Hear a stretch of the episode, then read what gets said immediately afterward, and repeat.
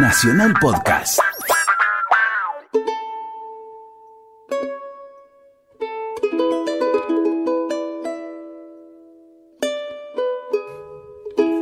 Muy buenas tardes, qué placer estar aquí en el aire de Radio Nacional, la radio de todos, haciendo argentinos este derrotero, este camino en el que tratamos de encontrar a aquellos personajes, aquellos argentinos que construyen cada día la patria.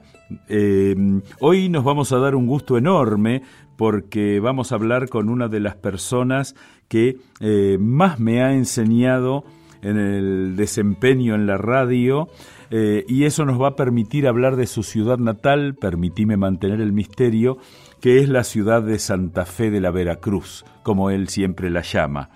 Esta gran provincia argentina, una de las tres grandes, por decirlo así, junto con Córdoba y con Buenos Aires, es la primera ciudad urbanizada en el Río de la Plata. Y vos me vas a decir, pero ¿cómo si la ciudad de Santa Fe fue fundada el 15 de noviembre de 1573 y ya anteriormente había estado el fuerte de Santi Espíritus, Buena Esperanza, Buenos Aires, Asunción.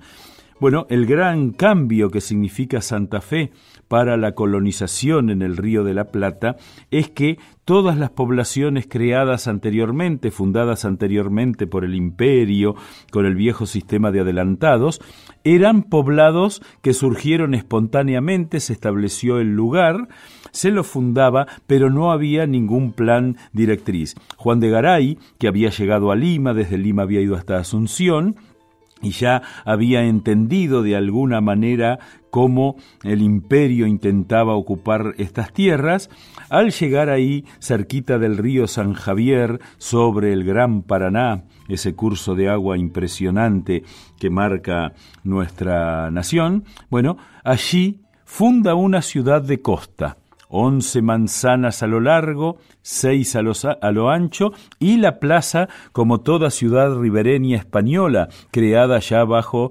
los propósitos de la Compañía de Indias, que te quiero aclarar que no era una compañía, sino que era una administración eh, estatal española que manejaba todo lo que era la América y más allá, esa ciudad fundada a orillas del San Javier, tenía la plaza a una cuadra del río.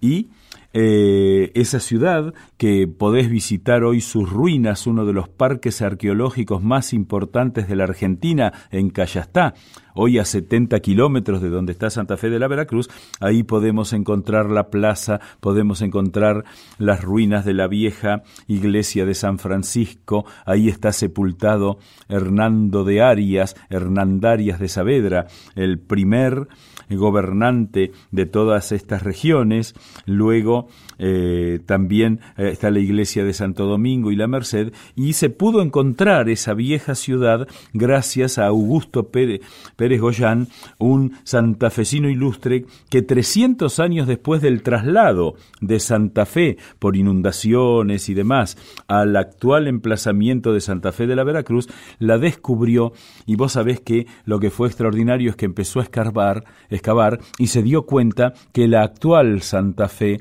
tiene la misma distribución la catedral, San Francisco, Santo Domingo y la Merced, y a partir de allí pudo ir encontrando todo, incluso los cimientos de la casa de los Vera Mujica, que quizá es un nombre que en Santa Fe tiene mucho peso y pero, pero que quizá para nosotros no tanto, de ahí de esa familia ilustre santafesina del 1500 y algo, nació Ana Rafaela de Vera y Mujica, que es la esposa del virrey del Pino y además la suegra de Bernardino Rivadavia.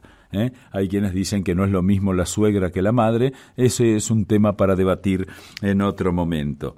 Lo que te quiero contar es que Santa Fe de la Veracruz es una ciudad maravillosa eh, que dio origen a la provincia que se considera casi la madre de la federación, que tuvo en algún momento bajo el dominio de Pancho Ramírez, el entrerriano, eh, los primeros santafesinos que se trasladaron a la otra orilla del Paraná, fundaron la Bajada de Santa Fe, que es hoy la ciudad de Paraná, es decir, que el origen de la primera población entrerriana son los santafesinos que cruzaron el río. a Estanislao López, que es de alguna manera el fundador, junto con Lucio Mancilla, de la provincia de Santa Fe allá por 1820, se lo reconoce como el patriarca de la Federación Argentina. Ese hombre que de alguna manera fue el adláter de Juan Manuel de Rosas y que hoy está sepultado en la preciosa iglesia de San Francisco, una maravilla colonial que te recomiendo visitar porque si la mirás desde eh, adentro, si la mirás desde digamos, el interior, donde está la tumba de López, vas a encontrar que el techo parece un barco al revés.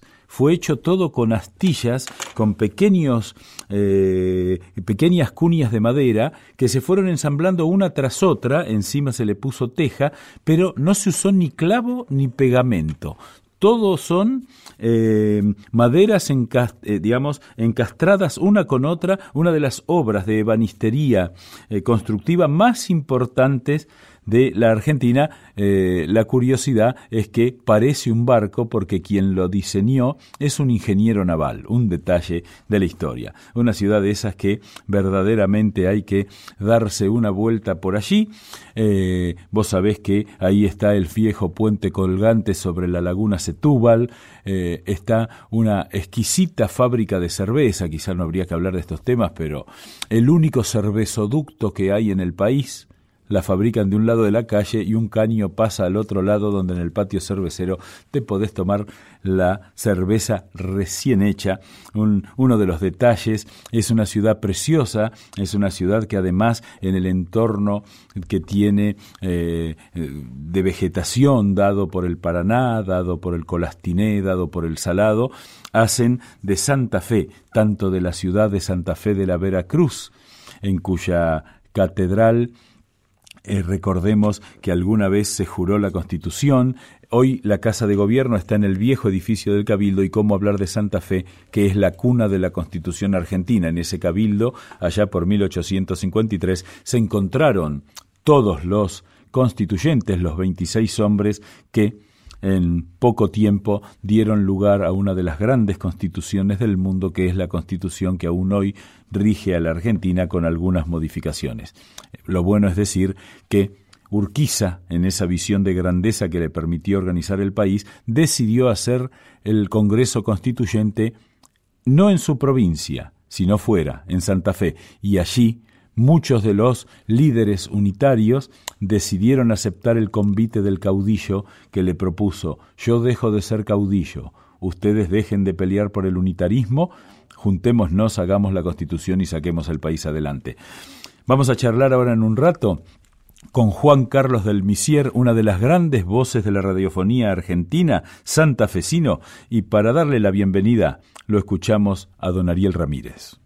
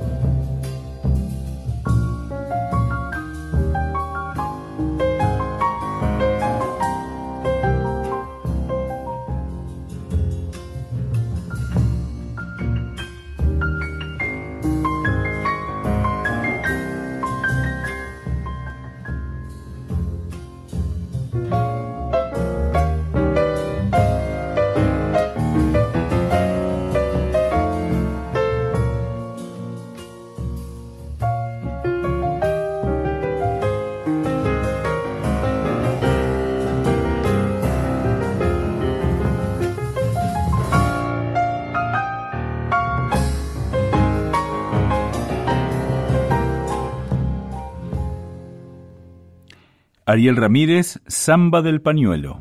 Estás escuchando Argentinos, estás escuchando Nacional.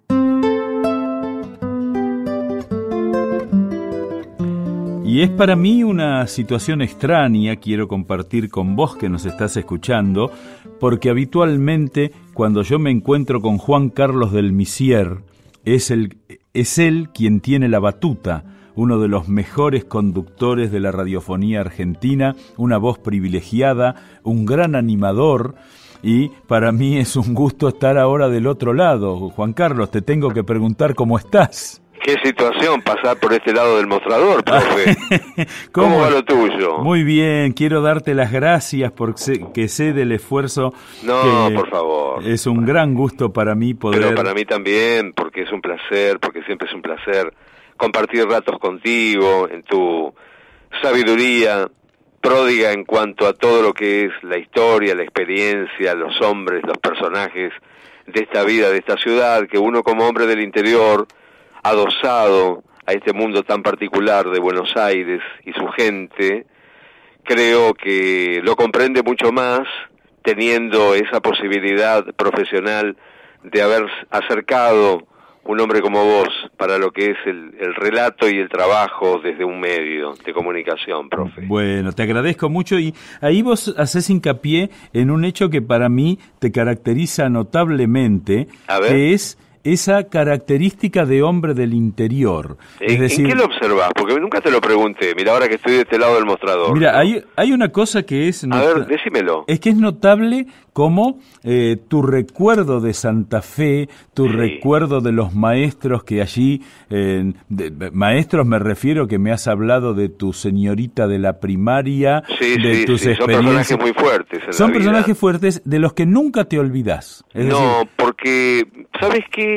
Eh, cuando pasa el tiempo y uno atesora eso, especialmente momentos, personajes, siempre he sentido el afecto, el cariño y el amor.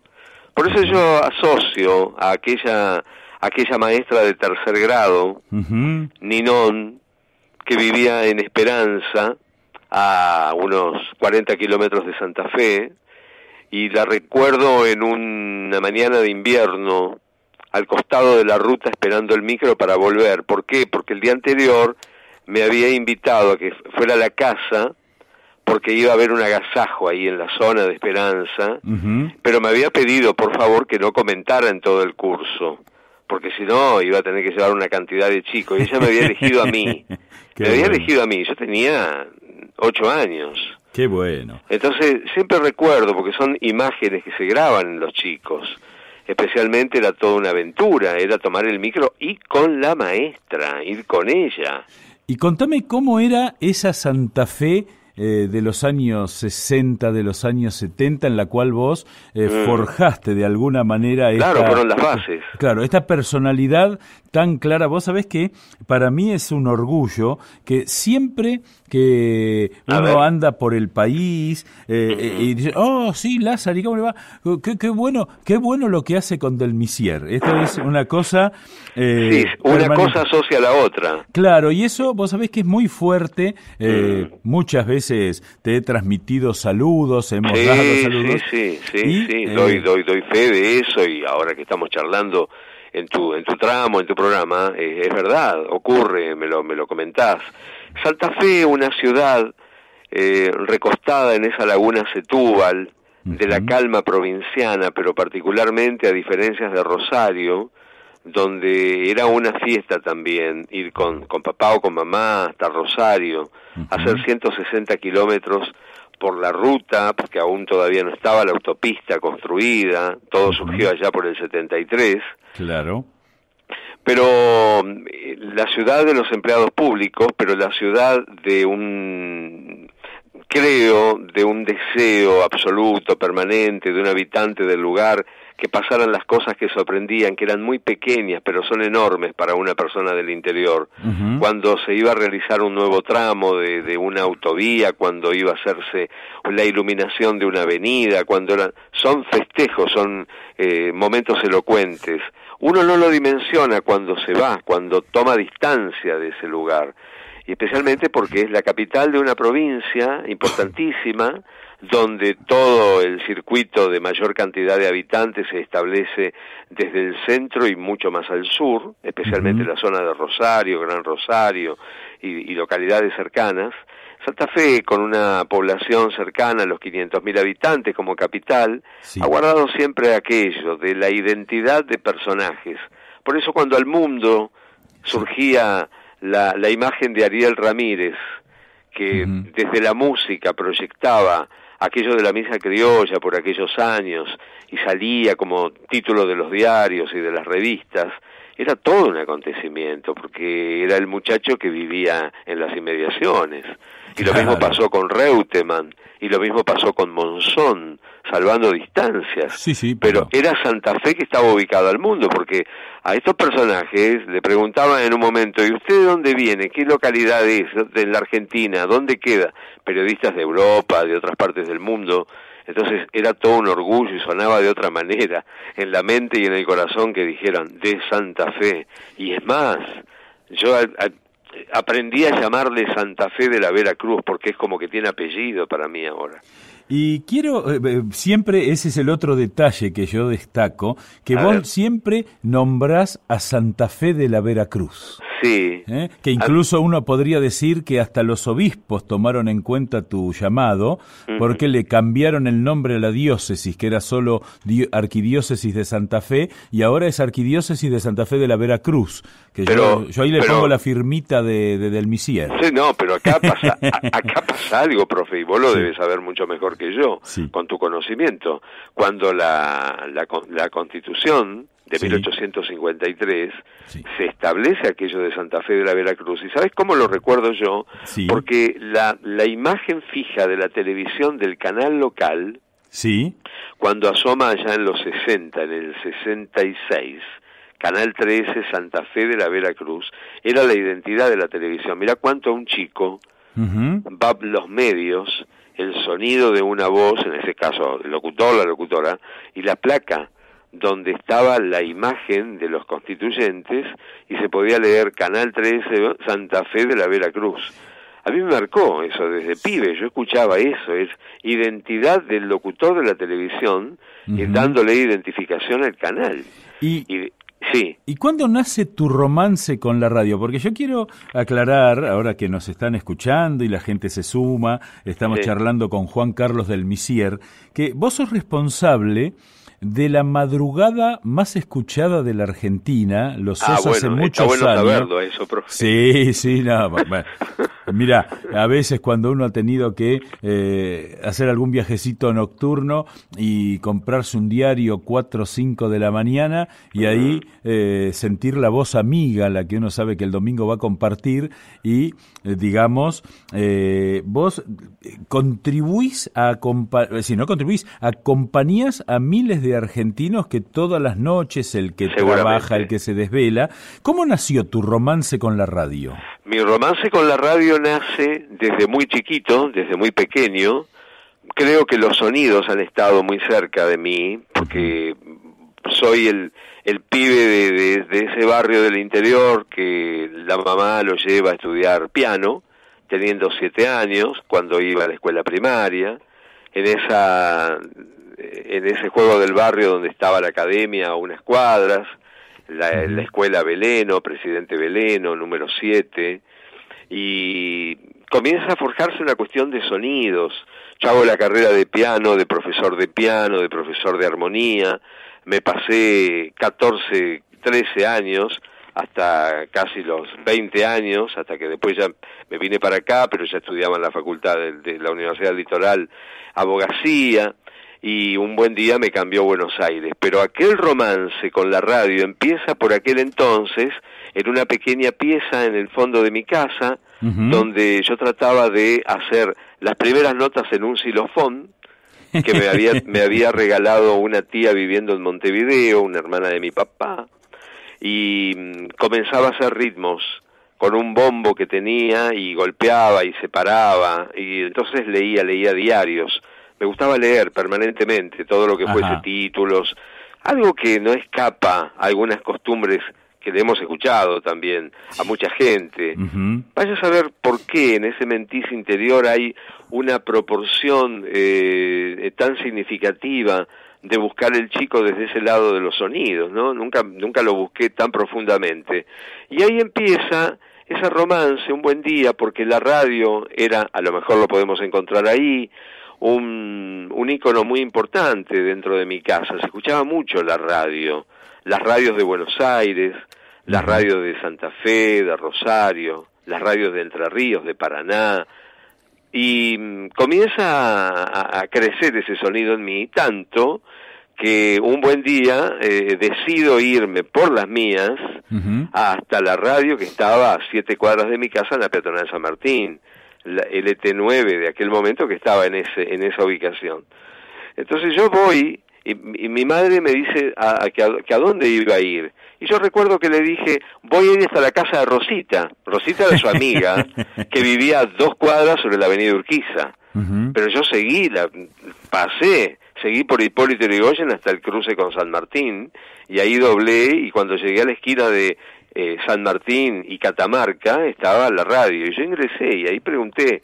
Entonces, no sé qué fue, a lo mejor la sorpresa, la manera de expresarme. Yo tenía ocho años, nunca lo olvido. Ocho años tenías y ya fuiste a la radio. Y me fui a la radio, ocho años, y ahí me presenté y yo quería conocer a determinado animador, a determinado conductor que hacía un programa a esa hora de la tarde, antes de irme a, estudiar piano, yo le escuchaba a mi mamá en la cocina, que hablaba y contestaba casi como en un grado de locura, yo sin saberlo, eh, eh, dándole respuestas a algunas preguntas que hacían desde la radio, mientras ella iba eh, terminando todo el tema de la mesa. Y yo me iba a estudiar piano.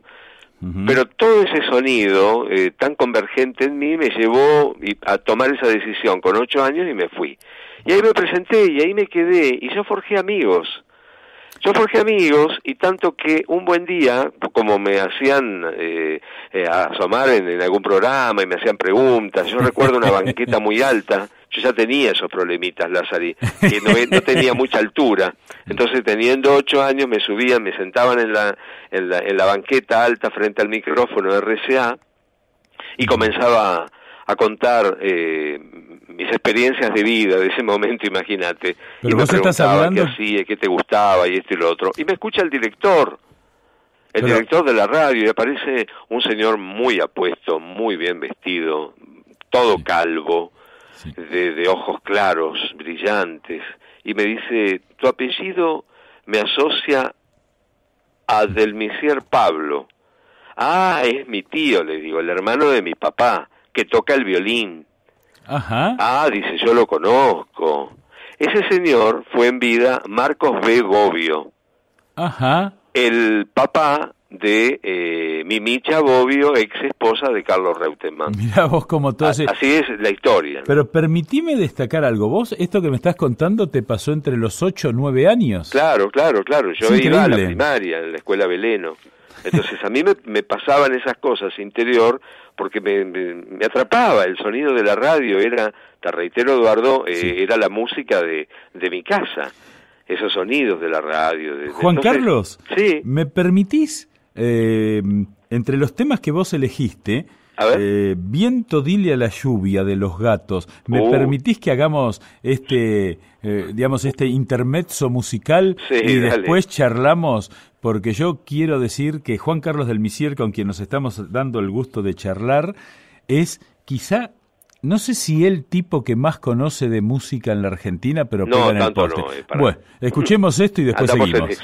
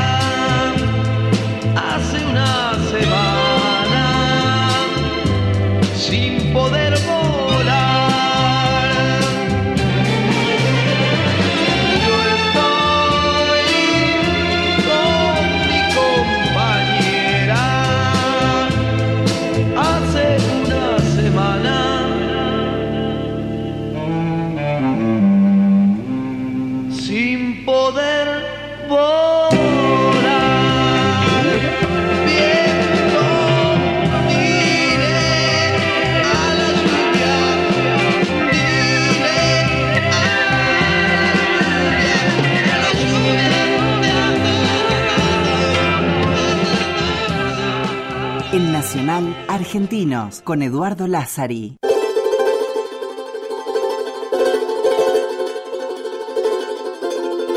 En Nacional estás escuchando Argentinos. Y estamos deleitándonos con una charla con un gran amigo, un tipo que a mí me ha enseñado tantas cosas de la radio, como es el santafesino Juan Carlos del Misier, que eh, me permitís, Juan Carlos, Sí. contarte alguna intimidad. A ver, contalo. Por ejemplo, eh, cuando vos llegás a la radio, nosotros hemos hecho la madrugada en Radio Mitre juntos. Por Eh, ejemplo, sos, el tipo con el que más he trabajado y sigo trabajando en la radio. Ya llevamos casi 14 años Sí, juntos. aproximadamente, ¿no? Así, sí.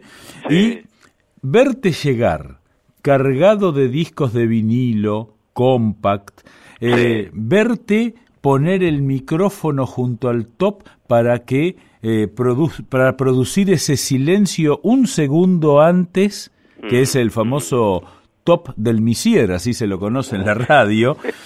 Y que así, Sí. vos sabés que te voy a confesar que quien me decía eso fue eh, Néstor Ibarra. Le decía, vamos, vamos a, vamos a respetar el top del Misier. Porque, eh, y eso, Era todo un desafío porque además es un juego de segundos que uno después lo incorpora en la mente. Pasa con los sonidos, Eduardo, porque a mí me ocurre cuando hay que poner el cronómetro en, en punta, el mío tiene incorporado un reloj. ¿Cuántos segundos restan para que a partir de los seis segundos restantes Sí. lleguemos a la hora? Exactamente. Ese sería, el, ese sería el juego de la matemática, ¿verdad? bien, ahora, seis segundos para que entonces el más prolongado en el sonido te esté indicando la llegada de la hora. Así es. Y, eh, yo ahí, digamos, ah, te, hablaba de esto de los discos porque eh, a mí me asombra lo que vos conocés de música. eh, en todo un tránsito sos capaz de hacer el conte- contextualizar eh, Sí. una ópera de principios del siglo XX, de eh, hablar de Vangelis, de hablar de Ariel Ramírez, de hablar de... Sí, sí, de eh, diferentes expresiones de, la música. De la música. Bueno, Sí. eh, todo eso fue eh, un poco eh, la formación, mi aprendizaje y lo que incorporé a, a través de eh, el oído que ha sido un factor tan importante y mi mente obviamente por mi interés. Eh, yo trato de generar un clima y de buscar aquello que mucho mejor nos haga sentir en función de la música. Entonces, mm, nos remontamos a diferentes momentos, pero también tiene que haber un toque de creatividad y, ¿por qué no, el aprendizaje en función de muchos valores que hacen a ese espíritu creativo de la música? Por eso, bien lo marcabas, podemos atravesar desde la música sacra, desde la música tiempista, desde la New Age, desde los sonidos eh, claros por adaptación pop y después incorporar una música comercial. Todo va teniendo clima, momento y circunstancia. Soy un convencido. Eh, puede que a los cinco minutos cambie. Bueno, la radio es eso. Yo no estoy haciendo la música para una discoteca eh, donde la gente va a bailar. Yo estoy pasando música en una radio. Entonces, la radio nos abastece de información, de comentarios, de climas, pero eso no impide que vayamos atravesando distintas circunstancias. Yo puedo escucharlo a Raúl Lavie, el negro, cantando un tango, ¿verdad? Ujú, Rubí. sí, sí. Y de repente podemos ir a Raúl Di Blasio, un pianista argentino radicado en México hace muchísimos años, que a su manera también toca Rubí, pero podemos considerar eh, una orquesta con un director X que hace una versión excelente y exquisita de la Sinfonía 40 de Mozart. Así no es. nos impide pasar de Raúl Lavie a la Sinfonía 40 de Mozart. Yo lo que tengo que despertar en el oyente es esa inquietud que atraviesa la radio con sus sonidos para que siga escuchando la radio. Porque desde el momento que hay alguien que le gusta la vie, pero hay otro que no atesora esa música, tenemos que generarle al otro para que no se vaya.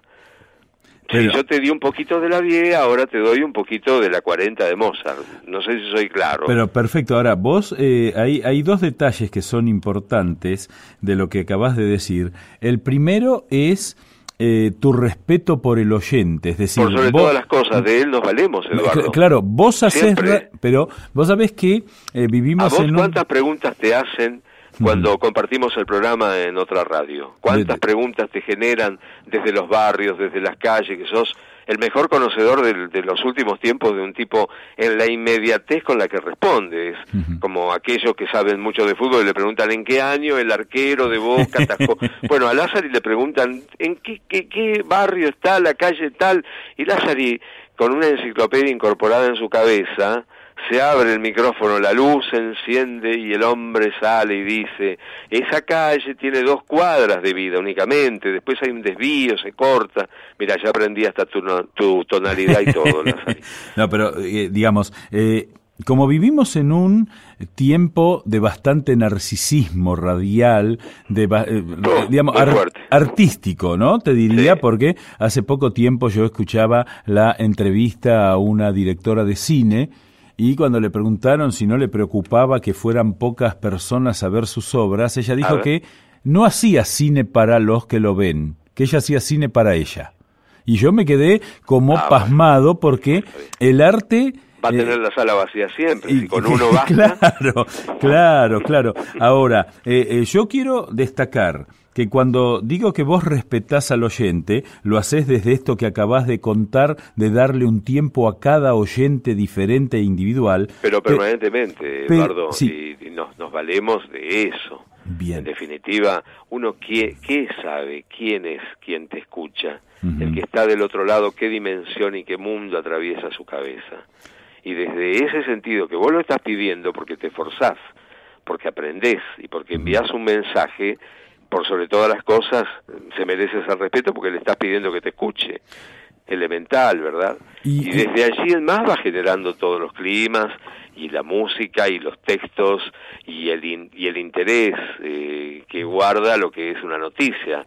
Eh, uno tiene que saber también atravesar ese, eh, eh, ese sentido que tiene la identidad de un, de un medio cuando lo abastece la información de una manera permanente. Entonces no puede dejar de lado. Eso no quiere decir que estamos hablando específicamente, o por lo menos los programas que yo abordo, de una característica y que todo sea información, información. No, la información puede tener un color. Yo puedo decir que a la tarde un grupo de chicos se van a disfrazar eh, de payasos y vestirán ropas de color. Es información, porque le estamos brindando la información a la gente de la zona para que vayan a verlo, que colaboren, etcétera, ¿verdad? Sí, ahora, eh, quiero remarcar el otro aspecto del respeto que vos tenés por el oyente, que es la corrección con la que hablas. Hoy día no se respeta ni la concordancia verbal, ni eh, el diálogo. Eh, Vos jamás caes en el hecho interno del chiste que se hace para los que están al aire o el que está detrás de la pecera, ¿no? Sí, Donde está no, el operador,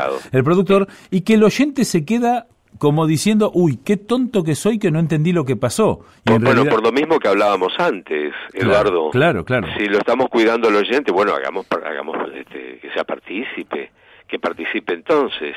Claro. ¿Para qué nos vamos a contar entre nosotros? Que, que tu saco azul tiene una mancha de café a la cual le podemos adosar un comentario, pero de allí en más reírnos de otra cosa y no hacerlo cómplice del otro lado del micrófono. Claro, Eh, claro. Yo como oyente, creo que todo esto también lo aprendí, ¿sabes por qué, Eduardo? Porque Sí. durante muchos años eh, lo analicé desde este aspecto. ¿Por qué lo cuidé? Y porque yo también estuve del otro lado. Claro. Fui oyente de radio durante muchos años. No es que ahora no lo sea, tengo menos tiempo. Y entonces por ahí no me da, me quedo escuchando más música para gestar mis programas y mis horarios. Pero escuchar la radio es una permanente, mi vida. Por eso te lo conté siendo muy Sí, sí, chiquito. claro. ¿Cuál era la música que se oía en mi casa? El sonido de una radio. Siempre estaba el sonido de la radio. Y eso me llevó a escuchar voces y cómo hablaban esas voces Ujú. qué, qué expresión tenían, cómo conjugaban los modos verbales, cómo expresaba, cómo, cómo iba esa conjugación acorde al sentido y al efecto del mensaje, como lo digo. Y es muy importante abrir la boca y tener la mejor de las fonéticas para que tu envío, tu mensaje sea claro, que se entienda bien, ¿verdad? Eh, ahí quiero preguntarte algo, porque cuando yo entré en la radio, eh, quiero contar también que el día que lo conocí a Juan Carlos del Misier, anécdota. entramos los dos en un en la radio. En el mismo en, ascensor. En Radio Mitre nos subimos al ascensor y yo, que era el- mi inicio, le, te pregunté con cierto temor. Eh, ¿A qué piso vas? Sí, yo. yo dije, voy a buscar a Juan Sí, Carlos voy del al segundo Misier. piso a buscar a tal. Sí. Entonces yo te, perdón, soy Sí. yo. Ah, bueno, bueno, yo venía a la radio precisamente a esta hora a, a que, te conociera. Exactamente. Y de ahí en más, bueno, ahí Acá está, mirá, pasaron 15 años. Ahí Anduvo estamos. bien nuestro matrimonio, Lazarí. Y, sí, y seguirán Sí. dando. Te quiero hacer una pregunta porque en esos tiempos ya se hablaba de que la AM no tenía futuro. Uh, Yo me acuerdo que se- en 10 años había que dedicarse a otra cosa. Sí, sí, sí, sí, Y- lo vamos a seguir escuchando. Ah, bueno, Este, ¿qué- felizmente. ¿cómo ves vos el futuro de la radio? Eh, de la misma manera en los próximos 10 años. De la misma manera, en las tendencias que bajan, que suben, lamentablemente en situaciones muy complicadas que ocurrieron con radios y con lo que a mí me preocupa, eh, la gente, que, que ha pasado con, con, con empleados, con gente, con laburantes, con técnicos, con locutores, eh, que se han quedado sin trabajo, con gente que no ha cobrado, gente que no le han pagado, porque la gente va a trabajar para que le paguen. Sí, algo claro, elemental. claro, claro. Y bueno, y un buen día le dicen, no, mire, no va más. Entonces, además de padecer el silencio y la mudez, que lo sufre muchísimo un técnico, un operador de sonido, como el locutor, porque no pueden hacer el camino por el cual se prepararon y por el cual sienten esta profesión, del otro lado, también la circunstancia es peor, porque no tiene el futuro, porque no le pagan, porque, bueno, porque todo vino mal habido en su circunstancia, ¿verdad? Pero Sí. ese era el camino a seguir. Entonces, ¿quién podía poner el pecho de otra manera si ese era el camino a seguir? A mí me parece que eh, las instancias de aquello ganado no se pierden. Claro. Vos, haga- hagamos un repaso muy breve. Sí, sí, sí. En los últimos domingos, que es el momento cuando nos encontramos y compartimos un rato en la radio, Sí. y tenemos los diarios por delante, yo soy un lector de diario de las 7 de la mañana los domingos. Eh, Son mis primeros mates, así como lo cuento al aire, es verdad que me ocurre. La mayor cantidad de publicidades gráficas de la radio se da en el último mes. Ajá. Si vos repasás eso, lo vas a ver como Hay una un curiosidad y como un dato. En los suplementos, dentro del cuerpo principal del diario, caras, rostros que venden tal radio, tal otra, tal otra, tal otra. Bueno, y, y las radios que también tienen aviso fuera de la gráfica, en, en cartelería en la calle, Así por es. ejemplo, y en, y en avisos LED en el obelisco. Eh, y... AM estoy hablando. Sí, ¿eh? sí, sí, sí, sí, pero- mi camino, yo hablo de la AM. Para mí, en los próximos años el camino continuará. Obviamente, ojalá se desarrolle más el mercado, el comercio, porque hay gente que trabaja, que vive de esto y hay que sostenerlo y hay que impulsarlo para que cada vez vaya mejor y que crezcan y que se escuchen y que ese camino que por supuesto hoy la tecnología ya no le da esa posibilidad a otros, hay una gran cantidad de gente que necesita de la AM. Por algo en la Argentina todavía tiene la validez que tiene la AM.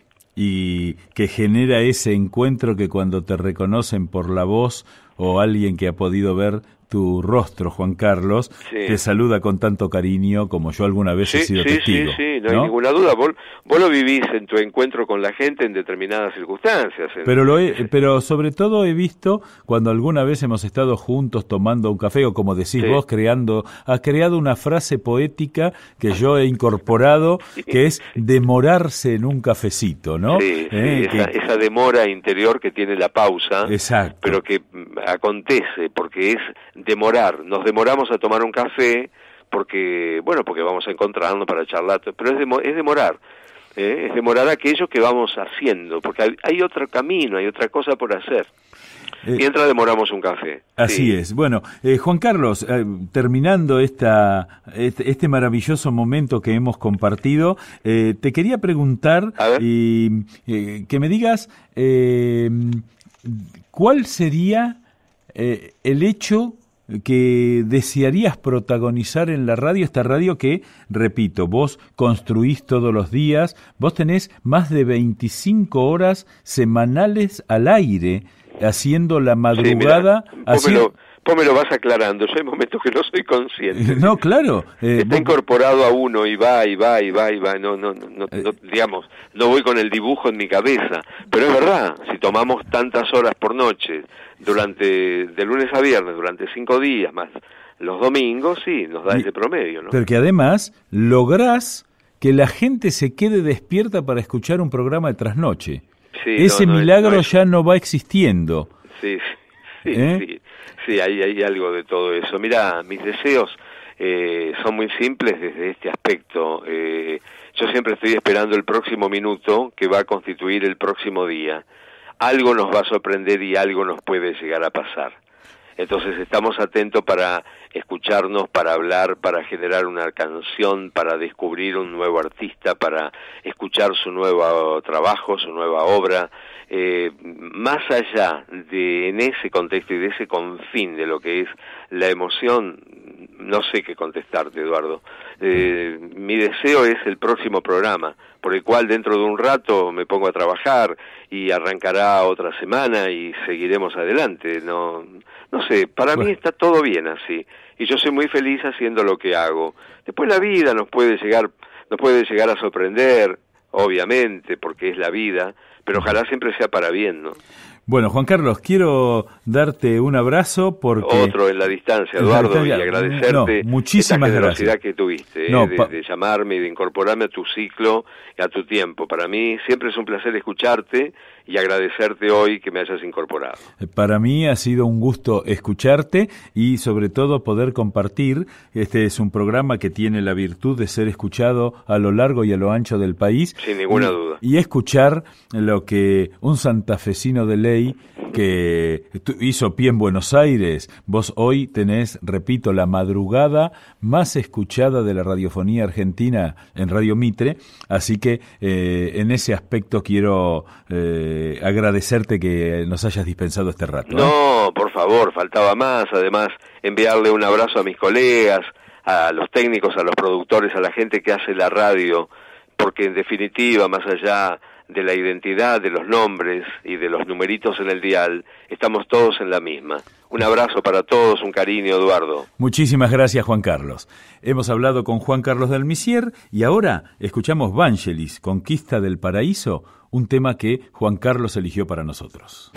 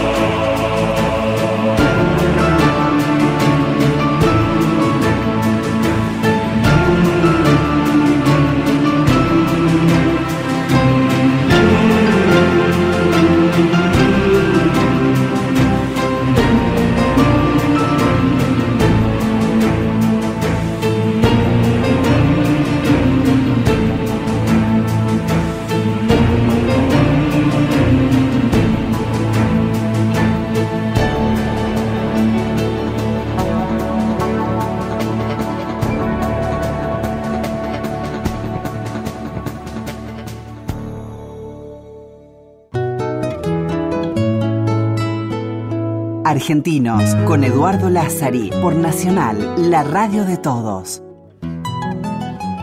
Y este delicioso reportaje que hemos podido tener con un amigo, con Juan Carlos del Misier, eh, un tipo con el que yo trabajo hace 15 años y que me ha enseñado muchísimos de los trucos que uno aprende en la radio.